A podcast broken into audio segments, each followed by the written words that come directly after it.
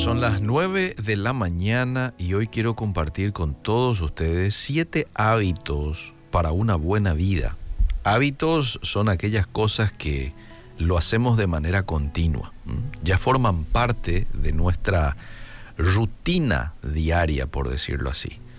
El cepillarse los dientes, por ejemplo, es un hábito, es un muy buen hábito, pero es algo que lo hacemos y todos los días, ¿verdad? Bueno, hábitos para una buena vida. Y estos son los que siempre lo debemos de estar practicando. Son hábitos, consejos, diría yo, que nos dan este de pronto el apóstol Pablo, el propio Jesús, este, quitados de la Biblia todos, para aplicarlo en nuestro día a día. Lo primero tiene que ver con concéntrate en lo bueno de las situaciones y las personas. ¿Recordás lo que le decía el apóstol Pablo a los cristianos de Filipos, Filipenses 4:8? Todo lo que es verdadero, todo lo digno, todo lo justo, todo lo puro, lo amable, lo honorable, si hay virtud alguna o algo merece elogio, en esto pensad. Otra versión dice, en esto mediten.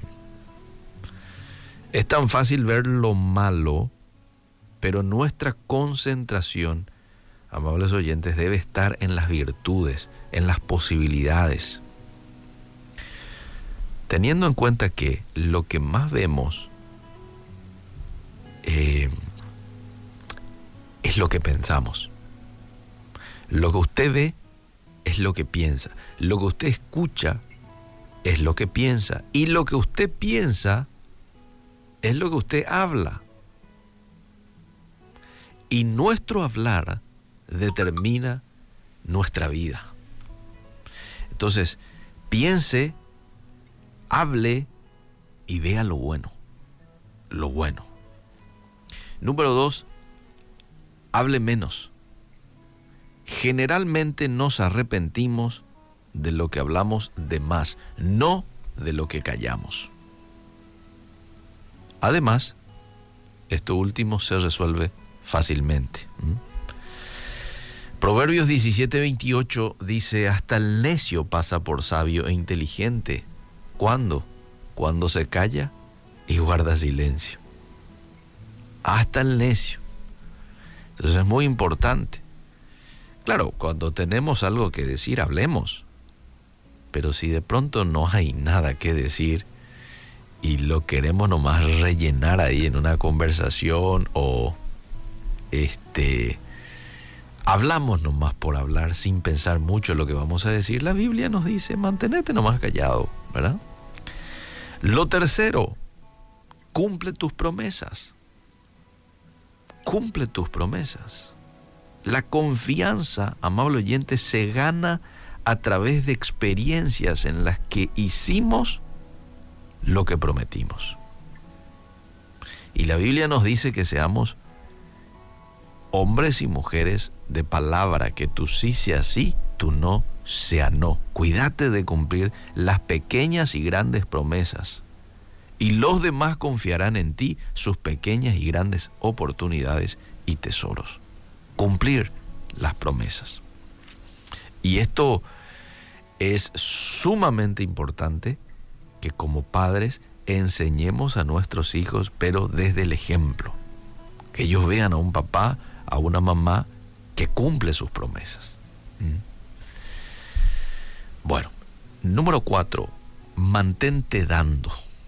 Sabiendo que todo lo que nosotros sembramos es lo que vamos a terminar cosechando. Entonces, vive dando. Y a medida que usted esté dando, dando, dando, va a ir recibiendo. ¿Y qué es lo que puedo vivir dando, dirá usted? Y desde su tiempo, desde su cariño, desde su conocimiento, de, de su dinero, de su amistad. Cada vez que recibas algo, comparte con alguien una porción Así vas a mantener abierta la llave de la bendición o de las bendiciones. Proverbios 11:25 dice, el que es generoso progresa. El que siembra también cosecha. Así nomás. Vos sembrás, vos cosechas. Vos no sembrás, vos no cosechas. Número 5. El quinto hábito es persevera. Persevera. No importa las circunstancias, persevera. Persevera. Persevera. Y cuando te canses, ¿sabes qué? Seguí perseverando.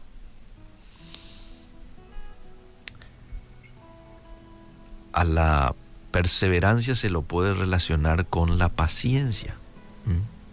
Una buena traducción en el Nuevo Testamento de la palabra paciencia en el griego es la constancia. Tiene mucho que ver con esto. Josué 1.9 dice, Dios mismo hablando a Josué, te pido que seas fuerte, te pido que seas valiente, que no te desanimes ni tengas miedo, porque yo soy tu Dios y yo te ayudaré por donde quiera que vayas. ¿Mm? Entonces, seguí bajo Josué. Sé fuerte, sé valiente y no te vayas a desanimar. Perseverar. Número 6. Expresa amor a los tuyos. Ay, qué importante esto. No dejes para más adelante. Hacelo hoy. Abraza a tus hijos, besa a tu pareja. Escribiles una nota, diles textualmente, te amo, escúchalos. Es una manera de decirle te amo a la otra persona. Nadie nos enamoramos de lo que otro siente por nosotros. Uno se enamora de lo que expresa la otra persona, de lo que siente. Entonces es muy importante expresar el amor. A veces en la pareja vos le decís a alguien, demostrarle que le ama. No, ella sabe luego, o él sabe luego que yo le amo. No, demostrárselo.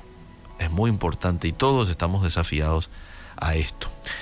Y número siete, el último hábito o consejo para adherir a la serie de hábitos para mi vida es no permitas que pase un día sin hablar con Dios. Nadie te ama más, nadie te perdona tanto, nadie te da tantas oportunidades, nadie está dispuesto a escucharte siempre y también nadie ha dado su vida por ti, solo Cristo, solo Jesús. Compártele tus deseos, compártele tus necesidades, compárteles tu gratitud.